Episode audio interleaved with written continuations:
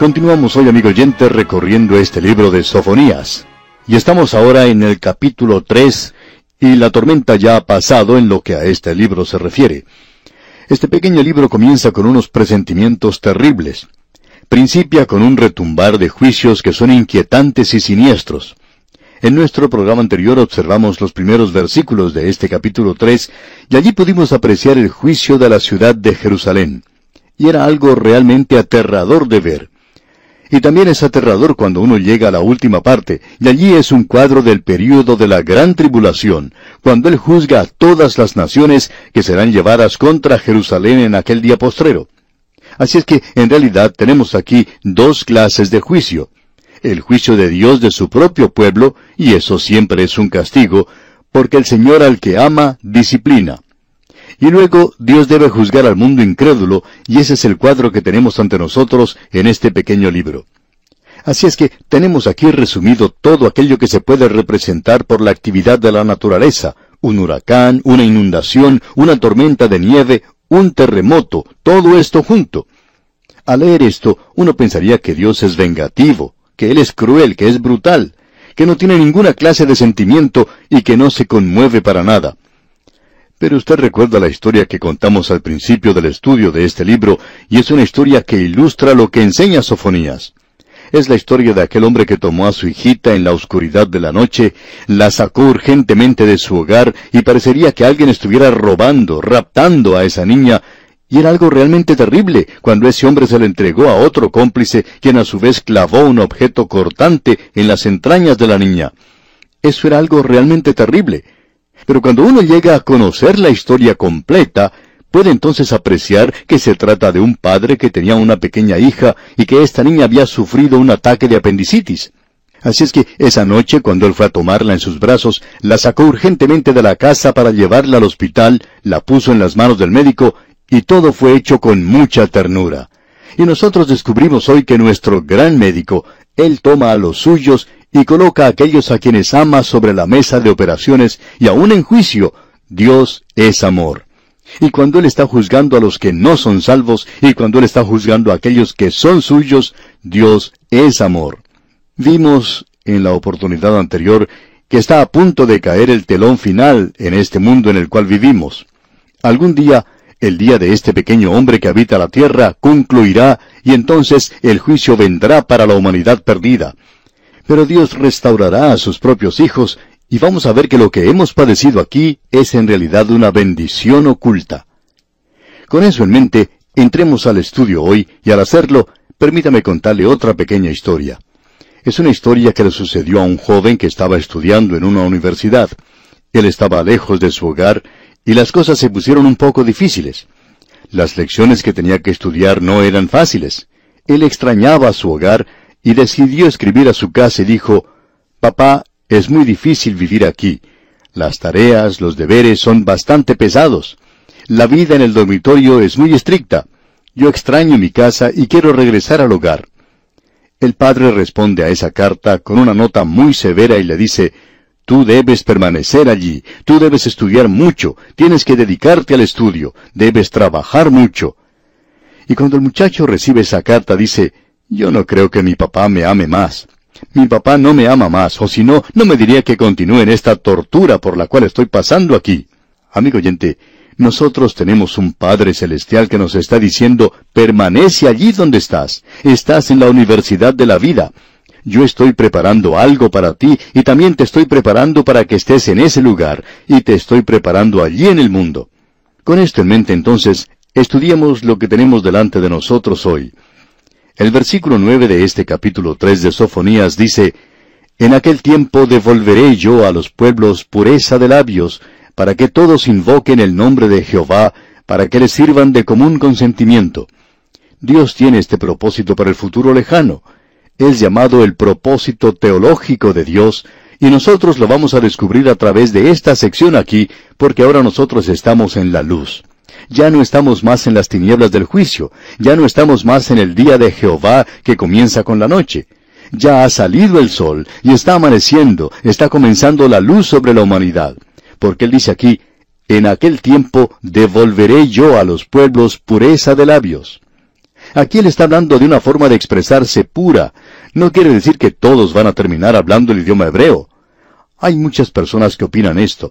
Él no va a hacer que este pueblo hable otro idioma, es decir, hacer algún idioma desconocido que todo el mundo llegará a hablarlo. Lo que dice aquí, pureza de labios, no es lo que algunos de nosotros hemos pensado. Pensábamos que se refería al hablar de la manera en que hablamos nosotros. Inclusive hay algunos que dicen que el castellano es lo que será considerado el idioma del cielo. Pero no es eso lo que se indica aquí, amigo oyente. Aquí se habla de una pureza de labios. O sea que el lenguaje será puro, no habrá blasfemias, no habrá nada que sea vulgar o vil, no habrá nada que sea repugnante. Un creyente contaba en cierta ocasión que tenía una vecina, muy amable por cierto, en muchas formas, pero que era inconversa, y tenía una lengua muy mala. Tenía una de las peores lenguas que uno pueda llegar a conocer. Era tal la forma de hablar de ella que ofendía a las personas del vecindario, porque cuando ella se enojaba, todo el vecindario podía escuchar lo que ella decía. Era algo terrible, por cierto.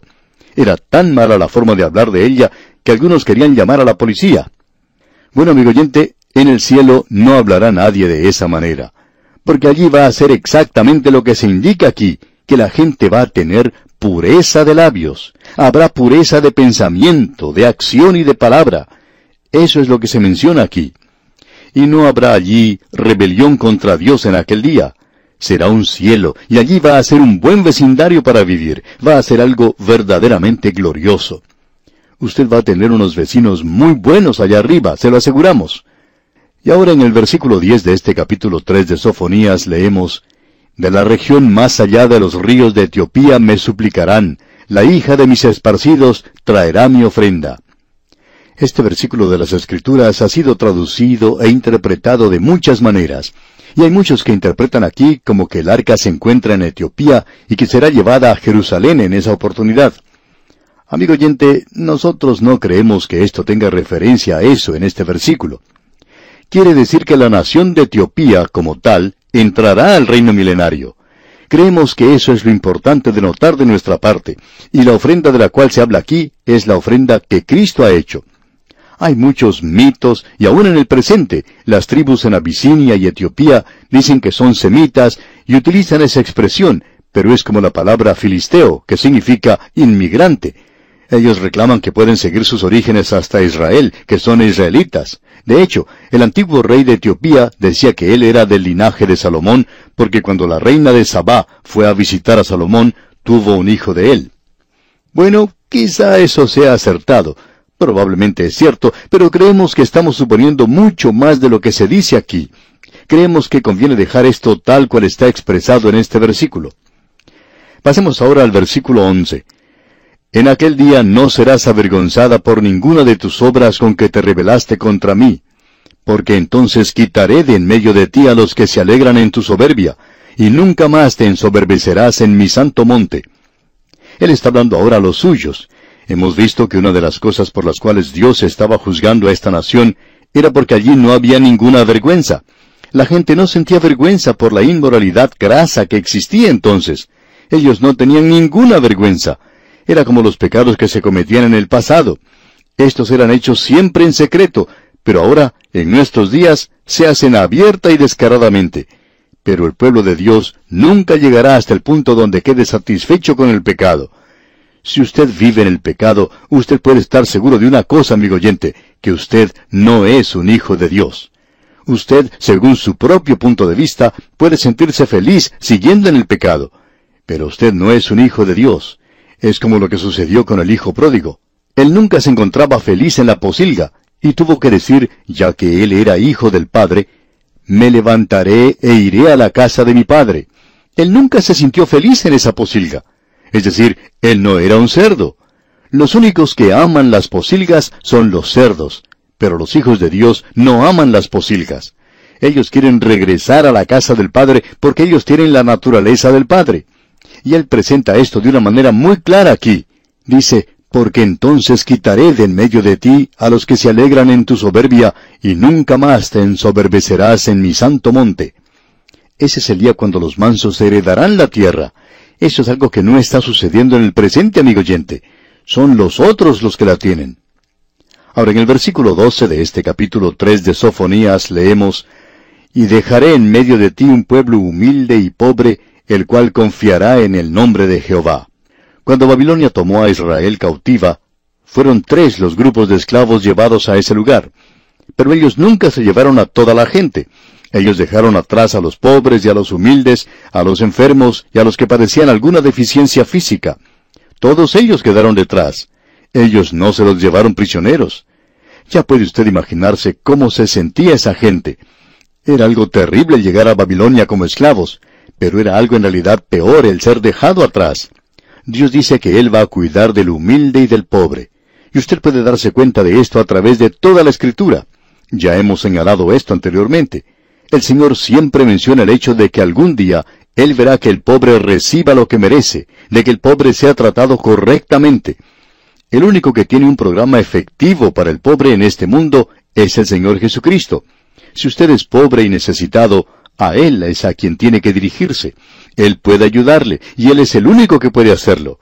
Luego en el versículo 13 de este capítulo 3 de Sofonías leemos, El remanente de Israel no hará injusticia ni dirá mentira, ni en boca de ellos se hallará lengua engañosa, porque ellos serán apacentados y dormirán, y no habrá quien los atemorice el remanente de Israel no hará injusticia, dice este versículo 13.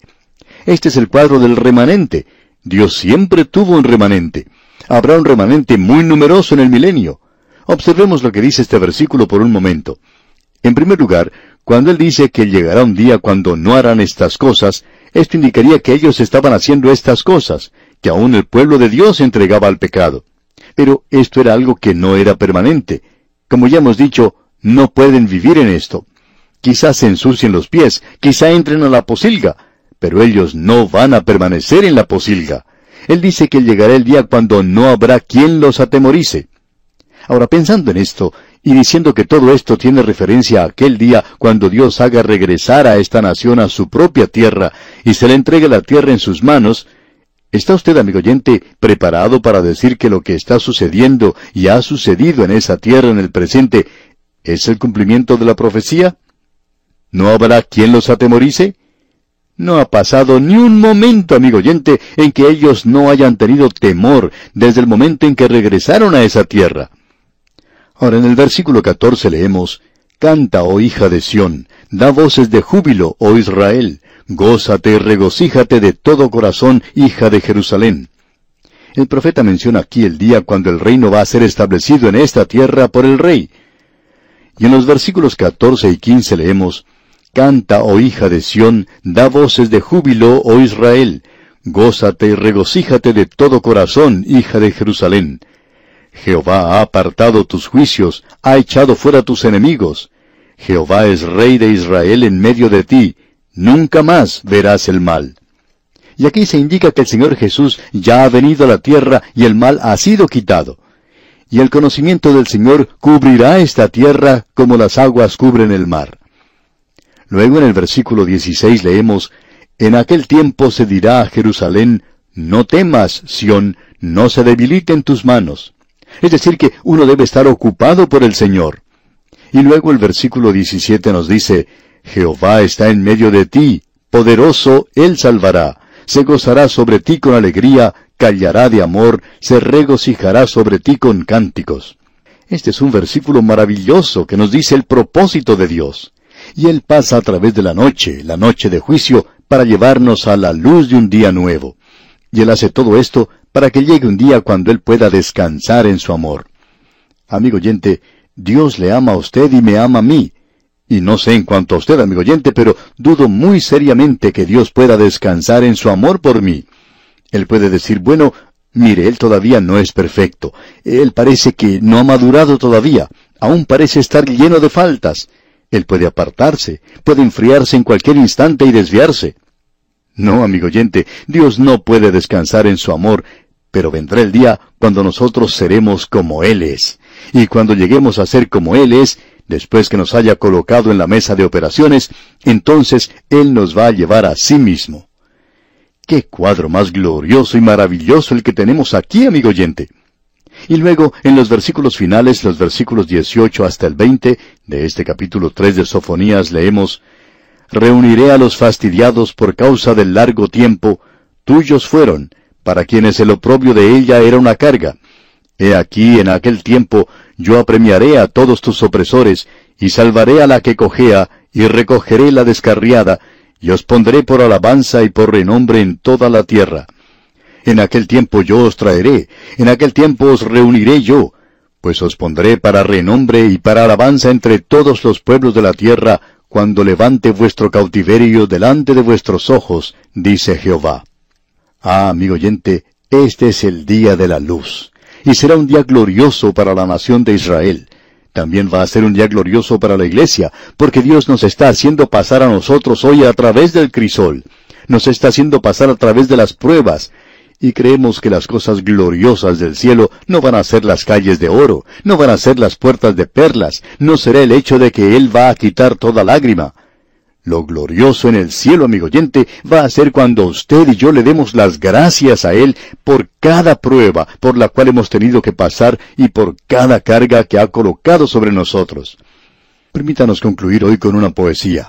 Dice, De la mina de las tinieblas, de la humedad y del moho, del crisol del fuego sale cada grano de oro, aplastado en átomos y comprimidos, hasta el polvo más humilde, sin ningún corazón que se compadezca, sin ninguna mano en que confiar, fundido y martillado y golpeado, ¿es que nunca va a ser terminado?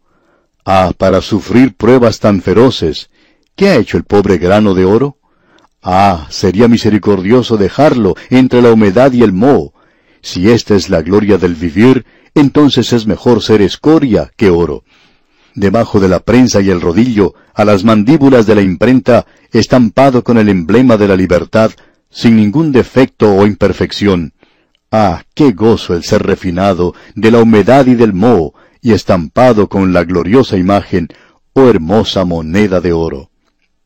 Algún día, amigo oyente, cuando usted y yo entremos a la presencia de nuestro Salvador, le daremos las gracias por cada carga, por cada prueba, por cada quebrantamiento de corazón. Le agradeceremos por tratar con nosotros como trata un padre sabio con sus hijos. Y le daremos las gracias a Él por el lado oscuro del amor. Y amigo oyente, aquí concluimos nuestro estudio de este tremendo libro de Sofonías. Que Dios continúe bendiciéndole es nuestra más ferviente oración.